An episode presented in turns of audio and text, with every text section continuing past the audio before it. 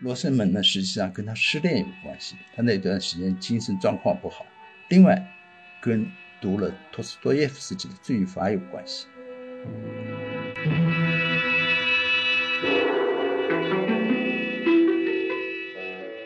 最初的他志向是做油画家，并不是说要做文学。就更多原因呢，我觉得是在他的自身了。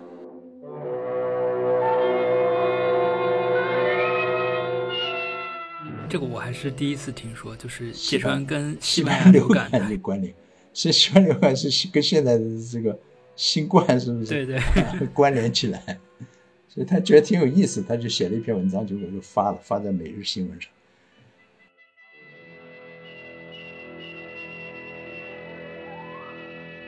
大家好，欢迎来到新期的深交播客，我是今天的主持人小宋。今年呢是日本文学家芥川龙之介诞辰一百三十周年，同时也是他去世九十五周年。过几天应该就是他的忌日了。对于中国读者而言呢，芥川龙之介应该是日本文学一个绕不开的名字。比如说他的代表作包括《罗生门》啊，《鼻子》《河童》，可以说是家喻户晓。当然，这也跟他本人非常深厚的汉学功底有关。写于一百年前的《中国游记》留下了对于那个年代的中国非常珍贵的记录。另外呢，每年的芥川文学赏也会一遍又一遍的在公众视野里提到这个名字。这一期节目呢，我们就来聊一聊这位作家的生平和创作。我们请到的嘉宾呢是非常资深的日本文学研究者，也是曾经翻译过芥川作品的魏大海老师。欢迎魏老师。哎，不敢当，不敢当。我是中国社会科学院外国文学研究所的研究员，一直做日本文学的研究和翻译工作。做这个芥川的翻译呢，实际上最初是跟我的老师高慧琴一起做了《芥川龙之介全集》，山东文艺出版社出的，所以就跟芥川文学结缘了。芥川我翻译了，也有一些了解。我主要做二十世纪有一种类型吧，私小说、西小说子、瓦达小说子。私小说的话，之前其实深交有一期节目聊志贺直哉的时候，有谈过这个话题。志贺直哉也是我非常喜欢的作家，相对熟悉一点吧。太宰治不是也是私小说作家吗？嗯嗯，他们是两个类型。志贺直哉呢，他叫调和型；太宰治叫毁灭型。说到芥川的话，大家一般都会说到他的那个《罗生门》嘛，这当然也得益于日本导演黑泽明的那部同名电影。这部电影也是获得了一九五一年的威尼斯电影节金狮奖。并且让日本电影从此在西方名声大噪。但其实我们知道，这部电影它只是借助了芥川他小说的一个题目，它故事本身呢其实是芥川的另一部小说，叫《竹林中》。其实《罗生门》这部短篇小说对于芥川本人可以说是意义非凡吧。这部小说它发表于一九一五年，当时芥川本人应该毕业也没多久。但是他凭借这部小说呢，可以说是赢得了日本当时另一位文豪，也就是夏目漱石的赏识，可以说由此成为了夏目漱石的门生吧。那就想先请魏老师给大家介绍一下这部小说它的一些创作背景，包括芥川龙之介他是怎么走上文学创作这条道路的呢？那我就先说你后一个问题，芥川怎么走上文学之路？我自己觉得呢，他主要还是天赋或者是自然的选择那芥川的他那爸爸呢是做牛奶榨取贩卖生意，他们也挺迷信。父母呢，他都是叫恶年生人。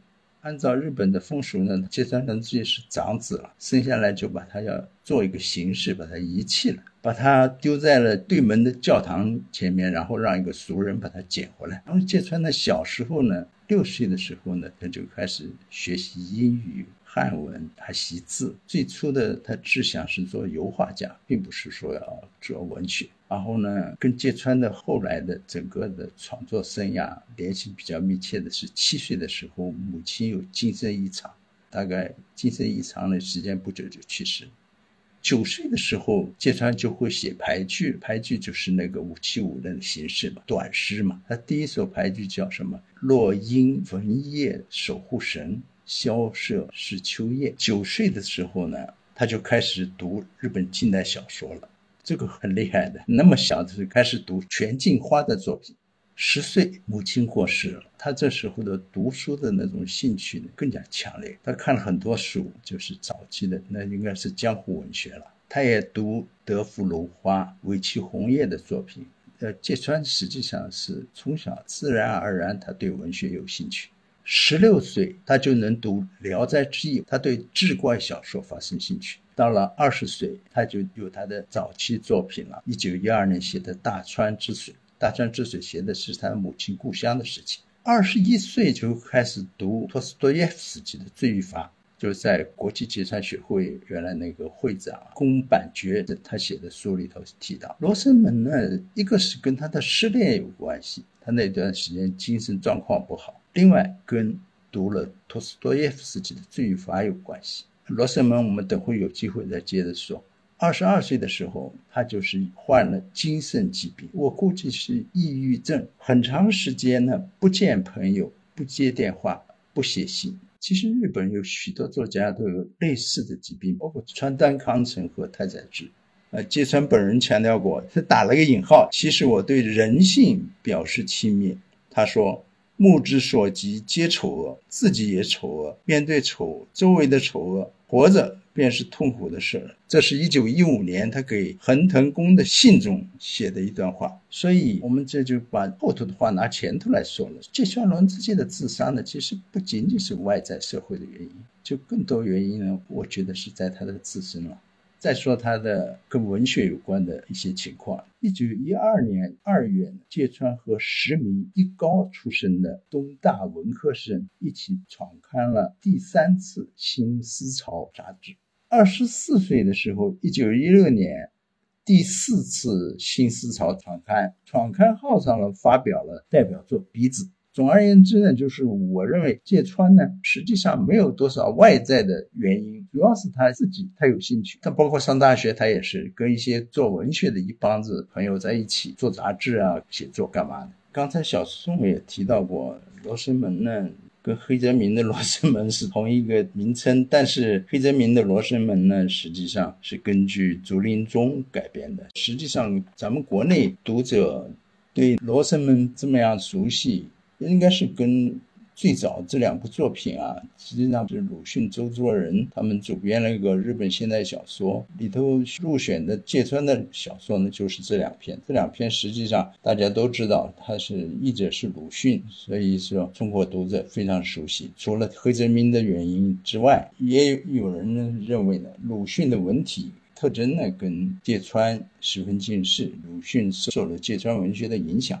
我现在简单说说宫坂觉他的一本书《人品与作品》当中，专门有一篇是写罗生门的，应该是芥川龙之介自己的一段话，宫坂觉引用的。他说：“打那以后，在这间象征自己头脑一般的书斋里，当时写的两部小说是《罗生门》和《鼻子》。”在这些创作的约莫半年之前，自己曾深陷一次泥潭般的恋情中，在那次恋爱问题的影响下，一旦独处便意气消沉，所以自己才希望创作尽量远离前述状况的状态相反的愉快的小说。首先写出的前述两个短篇取材于古典名著《今昔物语》。说是两部，事实上只有《罗生门》获得了发表，《鼻子》却中途辍笔，暂时搁置。这里还有一段是宫坂觉的，他说：“毫无疑问，新试点完善了所谓《跃进物语》《罗生门》的读解，《罗生门》中设置的跃进的速度和力学，关联与托斯托耶夫斯基的。”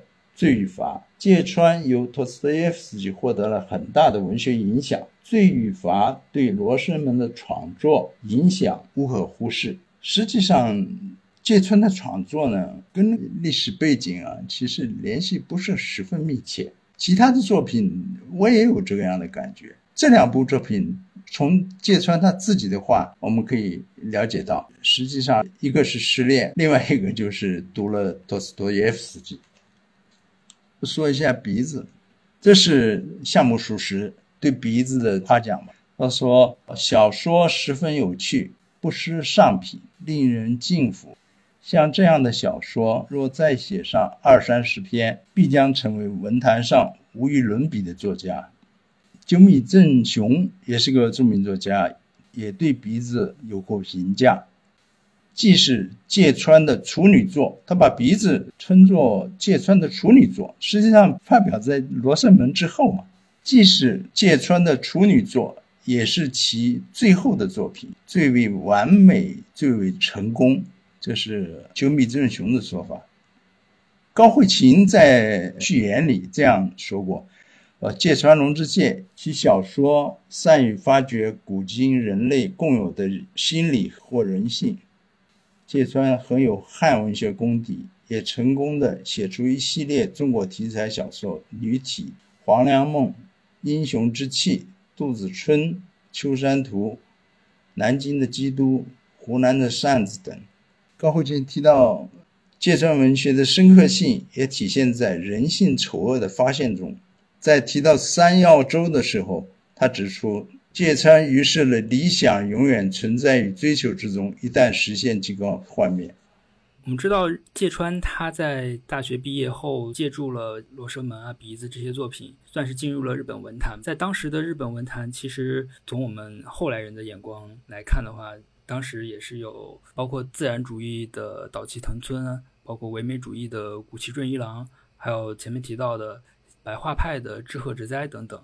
芥川他本人的小说大概是一个怎样的风格呢？这个一个时期啊，太复杂了。当然后头会提到他的主要的创作风格。那么就是说，明治和大正年间都是属于日本近代文学。芥川逝世以后呢，就成了现代文学了。所以说，芥川逝世呢，是一个标志性的一个历史事件。有观点称呢，就是说，日本近代文学从明治以来吧，一直到大正文学，有一个转折呢，是发生在二十世纪初，明治时代末期，是自然主义。日本的自然主义实际上是时间很短，受十九世纪末的西方的自然主义影响呢，也就是大概十几年的时间吧。代表作家刚才小宋提到的一个是岛崎藤村，岛崎藤村的代表作是《破戒》，另外一个代表作家就是田山花代。田山花代的代表作是个短篇小说，叫《棉被》。《破戒》是一九零六年，《棉被》是一九零七年。这个《棉被》这部小说后来被称作什么呢？称作日本私小说的出发点。第一部私小说说是就是棉被，也有人说呢，私小说是自然主义文学的变种，实际上是跟自然主义密切相关的。用自然主义的方法就写自己自己身上发生的事情，包括心理。棉被以后的私小说啊，不妨说它竟成为一种主流性的文学样式。很长一段时间，在日本文坛，它跟纯文学画上等号。事实上也不能说私小说啊就是比较消极，它就是现实怎么样就怎么写，不是这样。事实上，私小说这种类型当中出了一大批非常重要的作家，包括太宰治、呃志贺直哉、葛西善藏、广津河郎、宇野浩二、加村基多，都是代表性的私小作家。然后呢，自然主义很快结束了，就出现了一批叫反自然主义文学。反自然主义文学是夏目漱石为代表的，叫鱼派；森欧外代表的叫高岛派。还有反自然主义文学叫耽美派，那是唯美主义的；还有就是白话派，那是理想主义；还有就是新现实主义。芥川就被称作新现实主义、新理智主义。芥川文学也是反自然主义、反思想说的。那么值得一提的，大致同期的作家还有唯美主义。唯美主义代表作家有永井和风，我不知道大家听说过没有？永井风和风很有意思，他早期是喜欢自然主义的，他是搞自然主义文学。那到欧洲留学归国以后呢，写的一部小说呢，它叫《法国物语》。那么后来他变成了唯美派的代表作家，代表作叫《莫东奇谭》，国内也有译作了。另外还有一个唯美主义的重要作家，大家也听说过，在国内也非常有名，叫谷崎润一郎，代表作叫《戏雪》《春情传》，日本叫《春情操》。《春情传》呢，我觉得跟那个芥川龙之介的有一部小说，他说是芥川的唯美主义的宣言的一部小说《地狱图》，从小说的结构上讲，文学表现上讲。就跟唯美派的东西也有交集吧。那么这个时期实际上最重要，人们说具有代表性的，实际上是白花派。白花派是在当时大正时期的自由和民主主义社会氛围中，主张人道主义。代表作家是武则小路石笃、志贺直哉、有岛五郎和李建存。刚才小宋提到的志贺直哉，也是白花派的代表人物之一。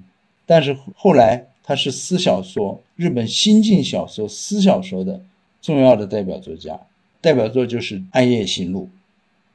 太复杂了，要说起来没个完。大正时代中期开始，以新思潮为活动中心的新现实主义代表作家，是受前辈作家夏目漱石和深欧爱影响的芥川龙之介、菊池宽、山本有山和久米正雄。一九二零年，当时芥川还在。一九二零年六月到一九三五年，是日本现代主义文学和无产阶级文学的并存期。那么，第一次世界大战后兴起于欧洲的达达主义、未来主义、表现主义这些东西，都冲击了日本的文坛。以横光利一和川端康成为代表的新感觉派，对于传统文坛的个人主义写实。持批判态度，应该是这两个人都是新感觉派的代表作家，但是川端康成说，横光利一才是真正的日本的新感觉派代表作家。他的作品有一部短篇小说叫《鹰》，苍蝇的鹰，他把电影化的手法运用于小说的创作。咱们再提一句，就是小木晋江创刊的《播种人》杂志，这就是无产阶级文学。当时代表性的作家是小林多喜二，代表作是《谢公船》；德永直代表作是《没有太阳的街》；宫本百合子、叶山家树、中野重治、佐多道子、胡锦荣。胡锦荣的一部作品非常有名，也写得非常好，嗯，叫《二十四只眼睛》，实际上是儿童文学。你看，大正文学真是眼花缭乱，各种流派、各种类型的作家，就在这种眼花缭乱的文学现现象中，芥川应该是在怎样一个位置？大致大家也会有点印象，就就说到这里吧。呃，我们知道芥川他本人汉学功底非常深厚嘛，他应该是从小就熟读各种中国的典籍，包括他后来的小说创作里面很多。应该也是取材于中国过去的一些类似于传说啊或传奇啊之类的。其实我也是通过看他的那几篇《中国游记》，我才了解到他其实对于中国文化真的是非常了解。他的遣词造句里面有很多中国的一些典故，感觉连一般的中国人可能都不知道。芥川他这轨迹感觉和他的老师夏目漱石还是挺像的，因为我们知道夏目漱石其实也是汉学功底非常深，也是能写很好的汉诗。包括他们两个也都是读了农大的英文系，然后最后从事着文学创作。我读完《中国游记》的感觉就是，芥川来中国应该算是他的一场祛魅之旅。他来中国之前应该是对这个地方有很多想象的，结果他到了上海，发现和自己的想象落差实在是过于大了。他在那个《中国游记》里面提到了很多对于中国脏乱差的一些描写，给他的感觉，中国就是一个礼崩乐坏的一个世界吧。其实这让我有点想起来，后来日本人他们发明一个词儿叫做“巴黎综合征”，描述的也是日本游客到了巴黎之后，发现跟自己想象的巴黎差距太大，结果导致了一系列的身体包括精神方面的一些症状。但实际上，你读《中国游记》的时候，感觉他的行文里面还是讥讽意味更强一点。当然，这里面既有对于中国现状的一些讽刺，也包括一些对自己的自嘲。我印象比较深的就是他到了应该是扬州，他想去当年京杭大运河的一些古迹上去做一些圣地巡礼吧。发现他每到一个地方想去抒发那种怀古之忧思的时候，他一翻手边的那旅游指导，那上面的文字立马就告诉他，现实不是你想象的那样的。如此一来一回，反复的对他的想象进行一些打脸。前两年日本的 NHK 他出了一个《异乡人》，上海的芥川龙之介。就是用电影的形式还原了一下芥川当年造访上海的一些样子。当然，这个特别篇呢，里面除了有中国游记的内容，其实我印象挺深的，就是他对于芥川他原著的一些还原嘛，也包括他其他的一些中国题材的短片，《湖南的扇子》啊，《火山阿奇尼》啊这些。包括他去拜访章太炎，他在章太炎的那个房子里面看到了一个巨大的鳄鱼。章太炎跟他讲，日本的那个民间传说桃太郎其实是带有一种军国主义的倾向。就是在他从章太炎那里听到桃太郎这个故事不久呢，他回日本就发表了一篇同名小说吧，就是讲桃太郎。因为在日本的民间传说里面，桃太郎是带着猴、鸡还有狗去一个鬼岛去讨伐那边的鬼的一个故事。芥川就在这篇小说里面讲，他们那些鬼好好的生活在自己的岛上，桃太郎为什么就可以名正言顺的去讨伐他们？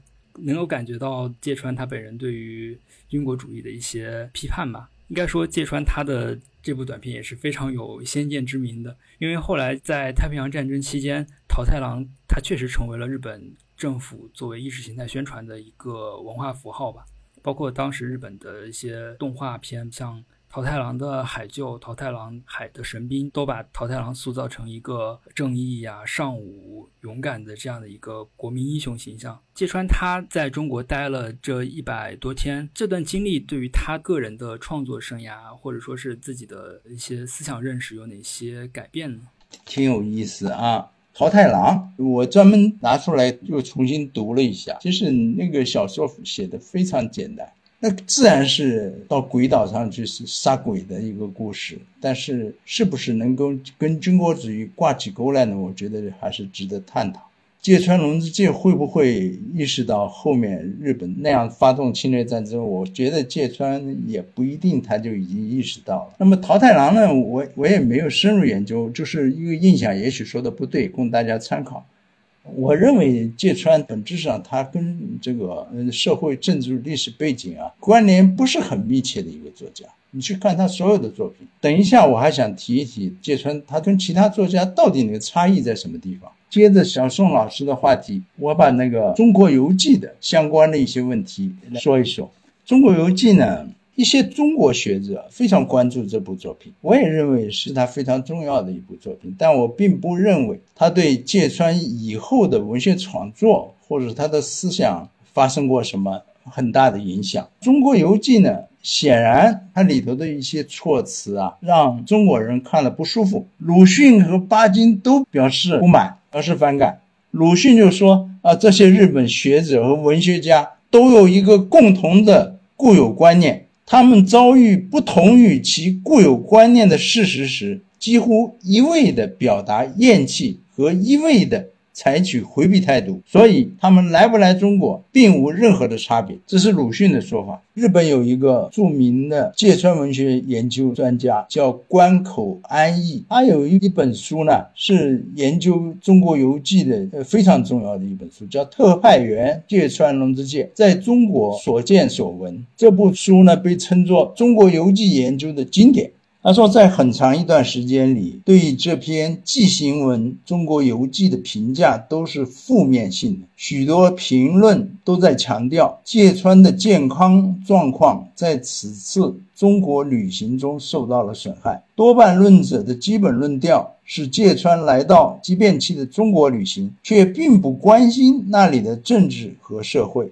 从这个说法也可以了解到，事实上他也不太关心日本的政治与社会。关口安逸认为，芥川自幼年、少年时代养成的对于中国文化的关心和修养，始终发挥着重要作用。其次，中国西洋化的都市上海给人的感觉不过是西洋的变种罢了。他不喜欢上海，他跟张炳麟的对谈。事实上呢，不能单纯的看作他就是不喜欢中国，故意说难听话给中国看，或者是蔑视中国，也不是这么个情况。他说：“我说的，他说就是关口安逸说的话了。”在龙之介的认识中，大众花园这是上海的一个花园，给人以怪异之感。龙之介不过以贴切的语言对那般都市化现象输注了批判而已。实际上，他对日本的明治以来的那种近代化、西洋化，他也不满。他说这个也有一部分是针对日本的。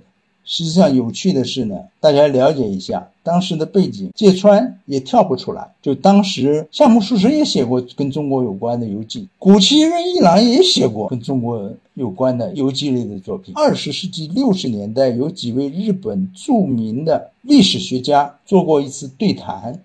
对谈中呢，也提到了芥川龙之介，主要是介绍的是他所处的那个时代。他们认为，作为历史性常识，日清战争就中日甲午战争是近代日本体验的第一次对外战争。这场战争的胜利，构成了日本近代史上一个决定性的契机。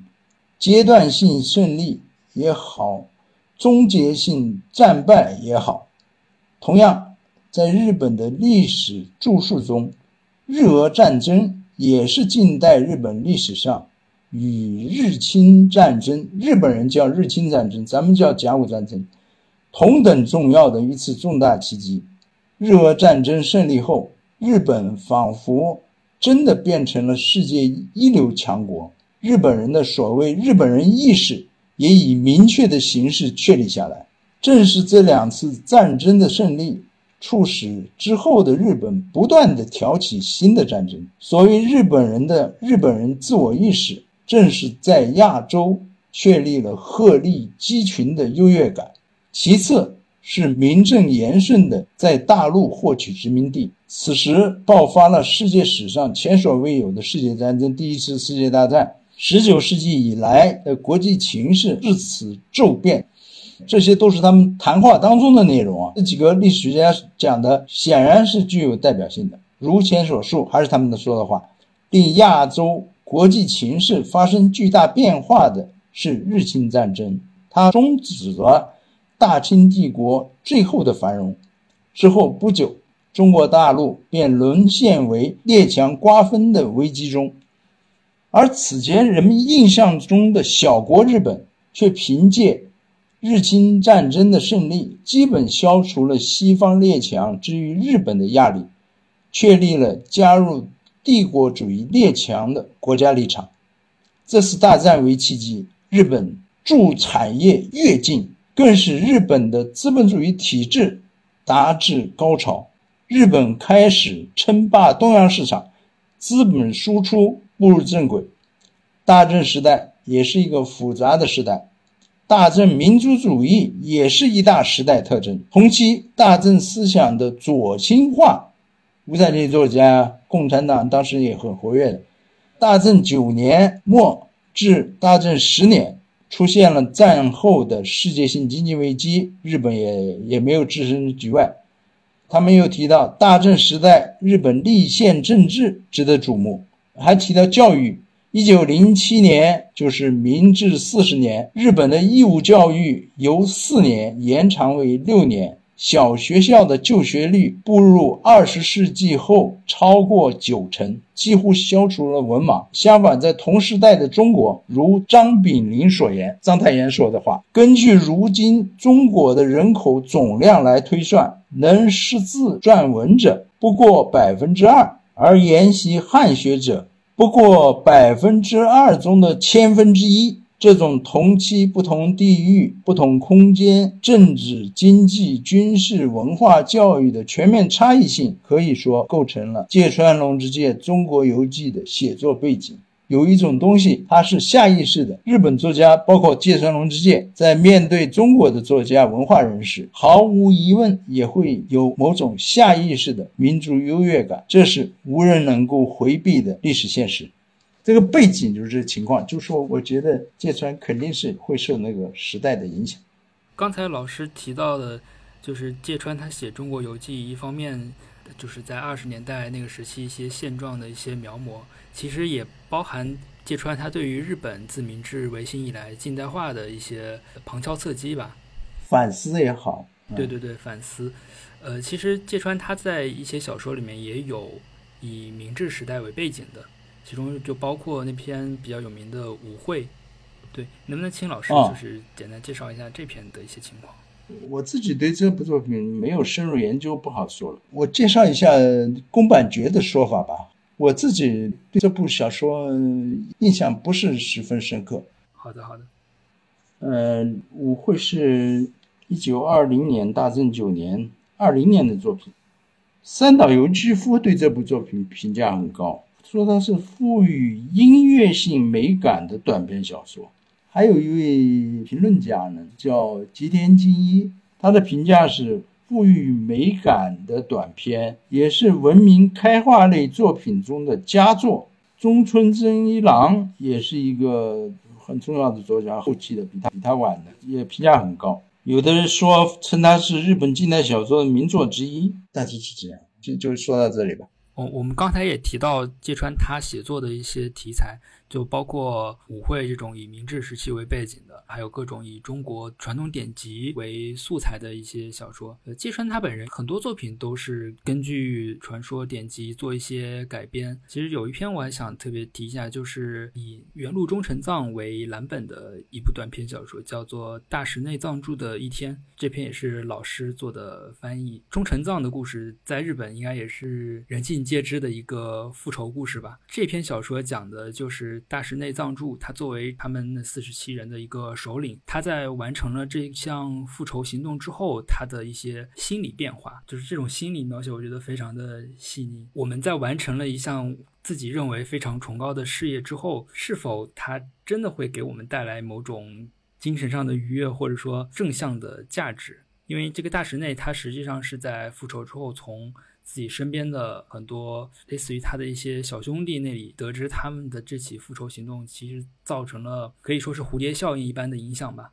比如说有人在模仿他们的这场刺杀行为，包括他自己为了完成这项复仇任务，也不得不把自己伪装成一个放浪形骸的人。就是这种心理描写，我觉得非常的细腻。老师怎么看待他的这篇作品呢？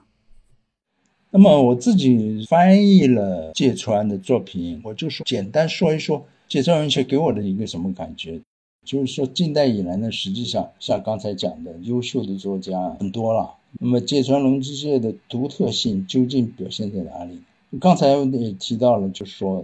在日本近代文学后半期，实际上整个二十世纪日本文学当中，私小说很长时间被当作纯文学的代名词。我们就看一看芥川文学跟私小说差异在什么地方。私小说呢是过度强调写实，近乎绝对的排斥虚构；芥川文学呢虽然也是写实性文学范畴，却反对自然主义文学的排斥虚构和绝对写实。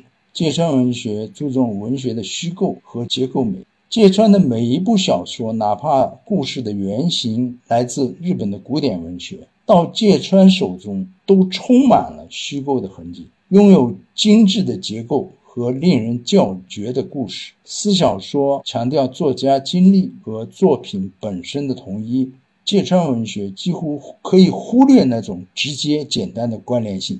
私小说主张，只要是真实的把作家经历的细部，包括心理过程，如实的写出来，就有其存在的价值。读者自会从作品中悟出各自不同的人生道理。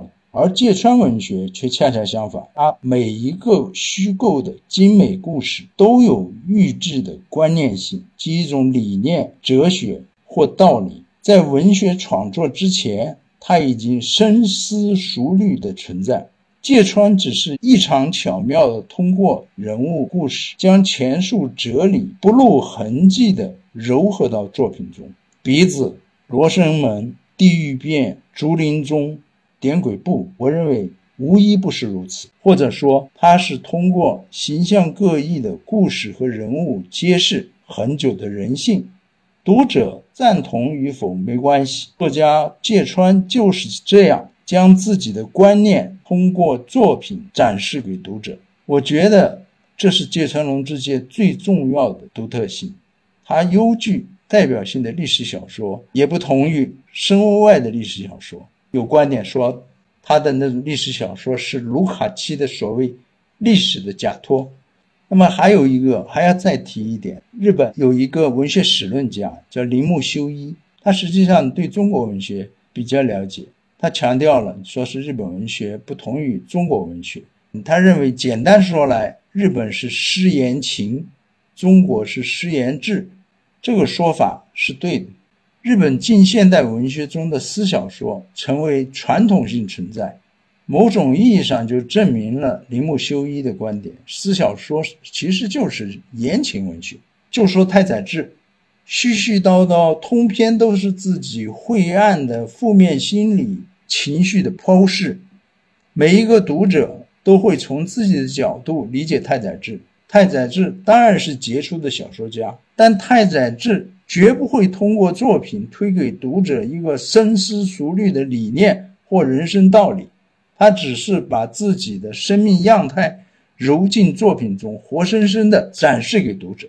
通过太宰治，我们是不是可以看清芥川龙之介的特异性？他们是两个极端。我觉得芥川龙之介更像一个中国作家，他的作 创作的是正是诗言志。呃，其实就我读芥川的小说的感觉，我发现他其实跟那个唯美主义有一点点像，他其实也有一点艺术至上主义的思想在里面。对，有的不仅是包括他在具体的文学创作，然后他在一些小说的题材里面，其实也是写一些偏执的艺术家呀、艺术文艺爱好者。就比如说那部非常有名的《地狱变》嘛，对，那个是代表性的。关于这篇，老师有什么想要分享一下的？刚实际上已经提到了，那这篇小说是我翻译的了。它跟唯美主义的关联性，那就是为了美的实现，哪怕要牺牲一些非常重要的现实性的东西。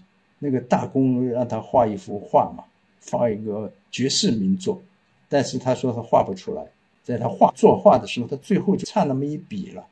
然后呢，那个大公就就使坏，就就画家的女儿。坐在那个牛毛车上，点着了火，把他女儿烧死了然后他那个画就完成了，给人感觉是挺残酷的。但实际上，你通过这部作品呢，也可以看出来，实际上他是在强调一种唯美主义观念性的东西。这部作品呢，他倒不是明明白白的给你讲道理，他不会这样，他是通过作品让你们自己去体会。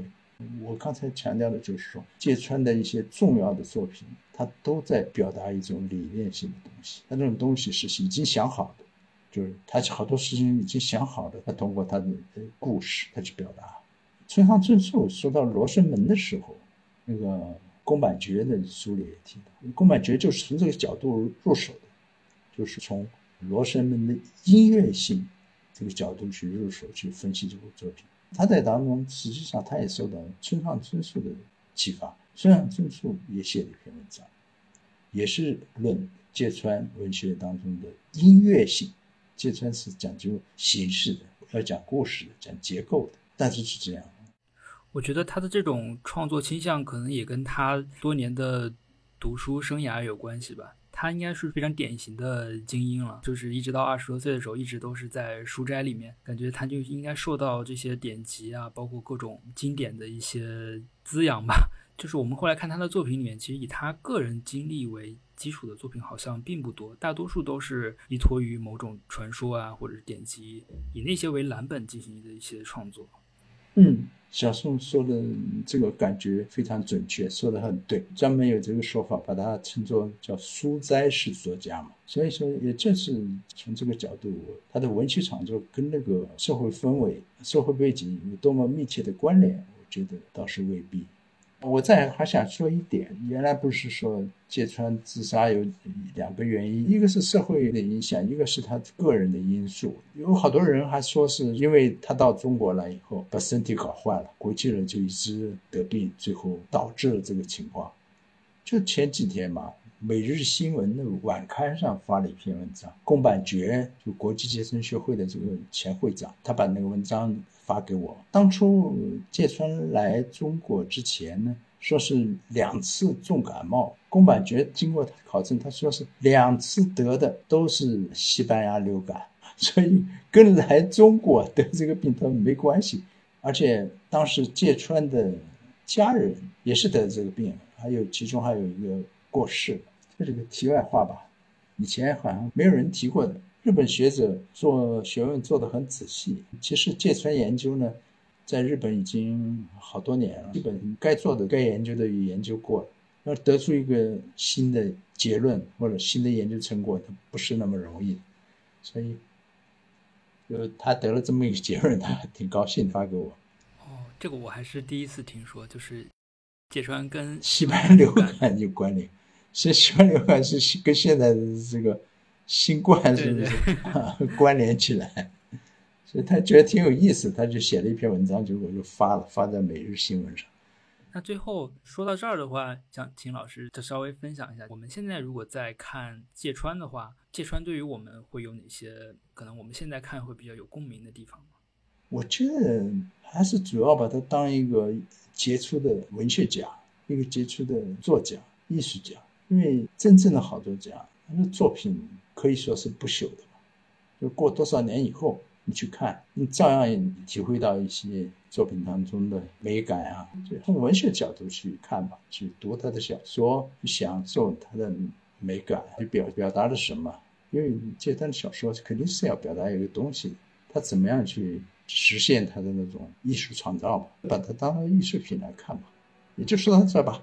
好的，好的，谢谢老师的分享。啊，就现在这么，哪里哪里，谢谢小宋啊，辛苦魏老师，谢谢老师，谢谢。哪里哪里，谢谢谢谢。